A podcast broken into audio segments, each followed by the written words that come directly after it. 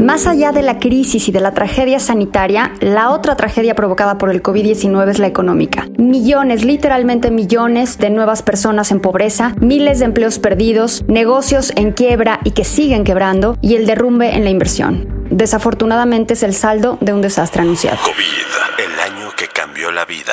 El primer cambio que fue muy notorio fue hacia febrero, marzo del año pasado, donde las casas de bolsa, los bancos, las casas de análisis empezaron a ajustar sus perspectivas de crecimiento para la economía mexicana. El primer ajuste que a mí me llamó la atención fue el ajuste que hizo Credit Suisse, porque evidentemente todos empezaron a recortar y entonces ya no era 1%, era 0.5% y se iba siendo cada vez más chiquito. Credit Suisse recortó rápidamente a 4.5% a menos 4.5% de decrecimiento y yo recuerdo que en ese momento fue, pues como decimos coloquialmente, cuando me cayó el 20, donde dije, esto se va a poner muy complicado, la cosa se va a poner muy fea. Si a principios del año ya tenemos una perspectiva de decrecimiento, de contracción de 4.5%, siguiendo un año en el que ya había habido decrecimiento económico. Vamos nosotros precisamente a dar énfasis en el empleo. El domingo es salud, bienestar y empleo. Básico lo del empleo pero van a ver cuántos empleos vamos a crear. Por eso digo que la recuperación económica se va a lograr pronto. México tenía margen de acción. Creo que cuando ya vimos la magnitud de lo que iba a suceder, que eso nos empezó a quedar ya con absoluta claridad a finales de marzo, en abril, ahí sí ya sabíamos que el trancazo iba a ser enorme. Ahí México pudo haber hecho muchas cosas. México pudo haber aprendido de lo que estaba sucediendo en otras economías. Podíamos habernos dado cuenta que este iba a ser una crisis de empleo, a una crisis donde lo que se afectaba era el contacto entre personas y por lo tanto era lo que se tenía que detener. ¿Qué hizo México? Pues sinceramente no hicimos nada. Empezamos a pensar en algunos planes de apoyo, pero algunos planes de apoyo que sinceramente no pintan, no pintaron para las personas que los recibieron, para las pequeñas empresas que los recibieron y por supuesto que no han pintado a nivel del país. Si sumamos todos los apoyos que se dieron, ronda por ahí de 0.5% del PIB. Blindaje a los pobres con los programas de bienestar. Estamos hablando de más de 500 mil millones este año. Eso pase lo que pase, está asegurado para la gente más humilde. Segundo, microempresas, las más pequeñitas, pequeño comercio, vamos a otorgarles créditos. Gustavo de Hoyos, exdirigente de la Coparmex. Apoyos para la subsistencia, pero no para conservar las empresas y que éstas puedan crecer en empleos. Esto es grave tanto que en las calles está aumentando el desempleo, cuanto porque nos encontramos en una gran recesión. A nivel internacional, las certificadoras están bajando las calificaciones de Pemex, de la CFE y del gobierno federal, lo que se traduce en que deban de pagar más por su deuda. A pesar de este sombrío escenario, el gobierno federal, encabezado por el presidente Andrés Manuel López Obrador, se ha negado a escuchar, a realizar un ajuste razonable en su agenda política en función de las circunstancias y a modificar su discurso de polarización por uno de unidad. En solo un año se incorporaron a la situación de pobreza en México 10 millones de personas. Claro que se podía haber hecho algo para paliar la caída, para paliar el golpe, no para evitarlo, pero sí para hacerlo un poco más llevadero y para permitir que el rebote, que la reestructura, que la recuperación fuera más sencillo. Si no se hubieran roto tantas cadenas productivas, tantas cadenas de valor, tantos vínculos de empleo, pegar las cosas reacomodar las cosas a cuando pase el COVID hubiera sido más sencillo. México tomó una decisión de no hacerlo y esa decisión nos va a salir muy cara. Carlos Salazar, presidente del Consejo Coordinador Empresarial. Nos enfrentamos con una crisis en donde lo que necesitamos es ese gran pacto nacional. Nosotros se lo propusimos al presidente, no lo quiso tomar. Ahora se los propongo a ustedes. El esfuerzo que estamos haciendo de juntar a los sindicatos es porque si logramos tener una gran, un gran pacto, un gran convenio entre todo el sector productivo de México, entonces sí podremos ir tomando acciones cada vez más definitorias de la forma en que nosotros podemos reaccionar ante eso. Arturo Herrera, secretario de Hacienda. ¿Qué es lo que podíamos y lo que teníamos que hacer? Primero, iniciamos medidas para mitigar el impacto durante el periodo del confinamiento y esas incluían medidas contables como por ejemplo permitir a través de una decisión tomada en la Comisión Nacional Bancaria y de Valores que se pospusiera el pago de intereses y el pago de capital en los créditos tanto de las familias como de las empresas. Y aunque esta es una medida poco conocida, se reestructuraron 1.9 billones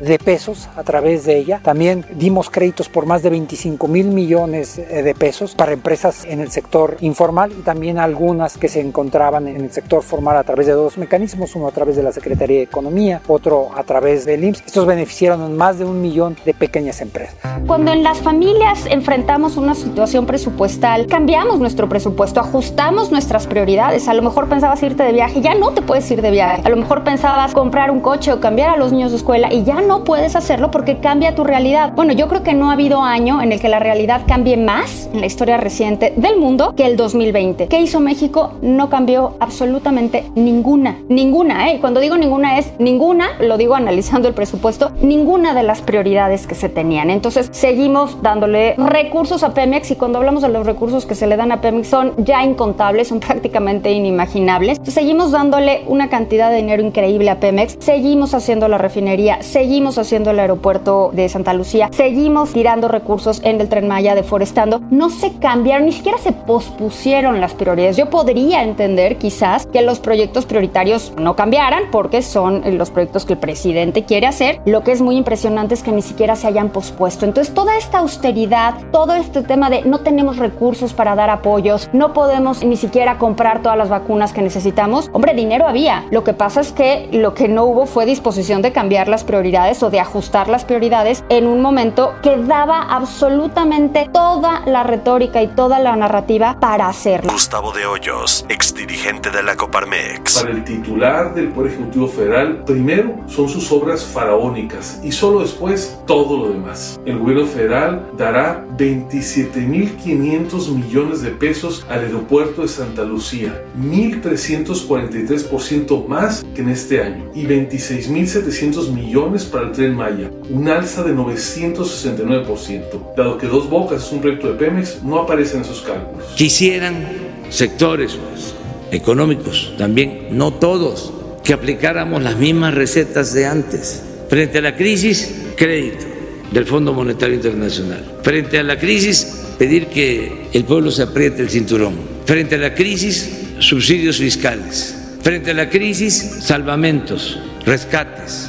Ya no, tenemos que proteger primero a los pobres. No pueden seguir habiendo fobaproas. El decidir no apoyar es muy importante. O sea, decidir no apoyar es agravar una crisis. Y eso es lo que estamos viendo. Se dejó al sector laboral, se dejó de apoyar a todos los trabajadores del país. Y eso es una decisión que agrava la crisis, porque no es únicamente, hay que pensar que toda la economía está relacionada. Entonces, si un trabajador pierde su trabajo, ese trabajador perderá el ingreso. Y si pierde el ingreso, pues dejará de consumir. Y entonces cuando deja de consumir, el señor de la tiendita al que le compraba, pues va a tener un menor ingreso. Y entonces, ¿qué va a hacer el señor de la tiendita? pues va a tener que comprar menos productos para su propia tienda. Y entonces el que le vende los productos y así sucesivamente. En economía se llaman estos efectos multiplicadores. Entonces cuando se decide no apoyar al sector laboral, cuando se decide no apoyar a los trabajadores del país, se está decidiendo implícitamente hacer esta crisis más grave de lo que podría haber sido. Si decimos que no se pague el impuesto sobre la renta o que se reduzca, ¿Qué va a significar eso? Menos ingresos, menos recaudación. ¿Y de dónde vamos a sacar para darle a los adultos mayores? Para darle a las niñas, a los niños con discapacidad, para darle a los campesinos, para otorgar créditos a las pequeñas empresas familiares. Se tendrían que haber dado apoyos a los empresarios y ojo, cuando digo a los empresarios siempre se tiende a malentender así, ah, los grandes empresarios. No, por favor, hay que pensar que de las empresas que tenemos en México, el 94% son microempresas, ni siquiera pequeñas y medianas, ¿eh? microempresas. Las microempresas son aquellas que tienen entre 0 y 10 trabajadores. 94% de las empresas en México son microempresas. Ahí tendría que haber ido el apoyo, tendría que haberse dirigido a los empresarios para que los empresarios pudieran mantener la nómina de sus trabajadores. Y si los empresarios mantienen la nómina de sus trabajadores, estos trabajadores pueden mantener el consumo. Y al poder mantener el consumo se generan círculos virtuosos en este sentido que hacen que la caída sea menos profunda y hacen también que cuando te vayas a recuperar no se hayan perdido estos empleos, no tengas que empezar de cero, sino que empieces de una situación menos complicada. En México optamos por no hacer eso. Al final del día la decisión que se tomó es pues que quiebre el que tenga que quebrar y que se recupere el que se tenga que recuperar. Y es justo lo que estamos viendo ahorita. Carlos Salazar, presidente del Consejo Coordinador Empresarial. Creo que la realidad poco a poco, y he dicho yo muchas veces que es la mejor maestro, la realidad va a ir explicándole al gobierno y al presidente de la República que su acción de no hacer nada en apoyo de este enorme universo de empresas y de personas que trabajamos por el bienestar de nuestras familias y obviamente el bienestar de nuestro país, necesitamos ser escuchados. Si esto no funciona y llegamos a los 10% de disminución del PIB y a más de un millón de desempleados y a esas tragedias humanas a las que me he referido constantemente en esta reflexión, el único, el único responsable es el que cerró la puerta. Arturo Herrera, secretario de Hacienda. ¿Cuáles son las características que nosotros tenemos que hacían diferente en nuestra respuesta frente a las economías avanzadas? En primer lugar, la tasa de interés que nosotros enfrentamos no es cero. Hoy mismo es de 4.25 la tasa de referencia. Cuando el gobierno mexicano se endeuda emitiendo un mono a 10 años, por ejemplo, la tasa de interés es cercana al 6%, de tal forma que si nosotros nos hubiéramos endeudado, por ejemplo, en 20 o 30%, nos hubiera costado alrededor de 400 mil millones de pesos adicionales. Eso para ponerlo en perspectiva es más o menos más de lo que cuesta la totalidad de la educación media superior y la educación pública mexicana. En México el 57% de la población está en el sector informal, así es que aun cuando hubiéramos tenido estos recursos, probablemente no hubiéramos tenido el mecanismo para aplicar. Este año 2020 yo creo que va a ser un año únicamente de un medio rebote. O sea, ni siquiera diría un rebote, un medio rebote, porque bueno, las estimaciones andan por ahí de que México va a crecer alrededor de cuatro y medio. Yo no sé si lleguemos a ese cuatro y medio, no lo sé, pero estoy usando un poco el promedio de las estimaciones. La OSD incrementó la perspectiva de crecimiento de 3.6 a 4.5. Esa es una buena noticia si queremos verlo así. Pero ojo, el año pasado decrecimos 8.5. Entonces, cuando decreces 8.5 y luego medio creces 4.5, pues no estás ni cerca de donde estabas antes de caer. Y eso que en 2019 caímos. Entonces, ¿cuándo nos vamos a recuperar? Yo creo que nos va a tomar muchos años. Y esos muchos años, pues se van a reflejar en peores condiciones de vida para la población, en condiciones de más pobreza, condiciones de más desigualdad, justo los problemas a los que el presidente quería enfocarse durante su administración. Bueno, pues ya vimos en un solo año empeoró la pobreza, empeoró la desigualdad. Entonces esta recuperación yo creo que se va a tardar pues de perdida tres o cuatro años y estoy siendo súper optimista. Si hablamos de una recuperación en términos per cápita, yo creo que estamos hablando de hasta 2030, 2032. Entonces sí, 2020 fue un año de enorme destrucción de valor y lo que estamos haciendo en México desafortunadamente no va en el sentido de reconstruir el valor que hemos perdido. Arturo Herrera, secretario de Hacienda. Si uno pensaba que la economía este año antes del COVID podía crecer hasta el 2% y luego tiene una caída del 8%, en realidad estamos pensando que contra el crecimiento previsto hay una disminución del 10%. La base es relativamente baja o muy baja y en casi todos los años, porque es un efecto casi aritmético, algebraico, cuando hay una caída baja hay una especie de rebote técnico. De hecho, el 4.6 no nos lleva ni siquiera al PIB que teníamos en el 18 o en el año 19. Yo sostengo que en junio, a finales, ya estamos en normalidad económica. Ya vamos a tener eh, mayor crecimiento, eh, recuperación en la actividad industrial, sobre todo en el turismo, que fue muy afectado. Y para entonces ya vamos a estar en empleos, como lo acabo de decir, igual que como estábamos antes de la pandemia.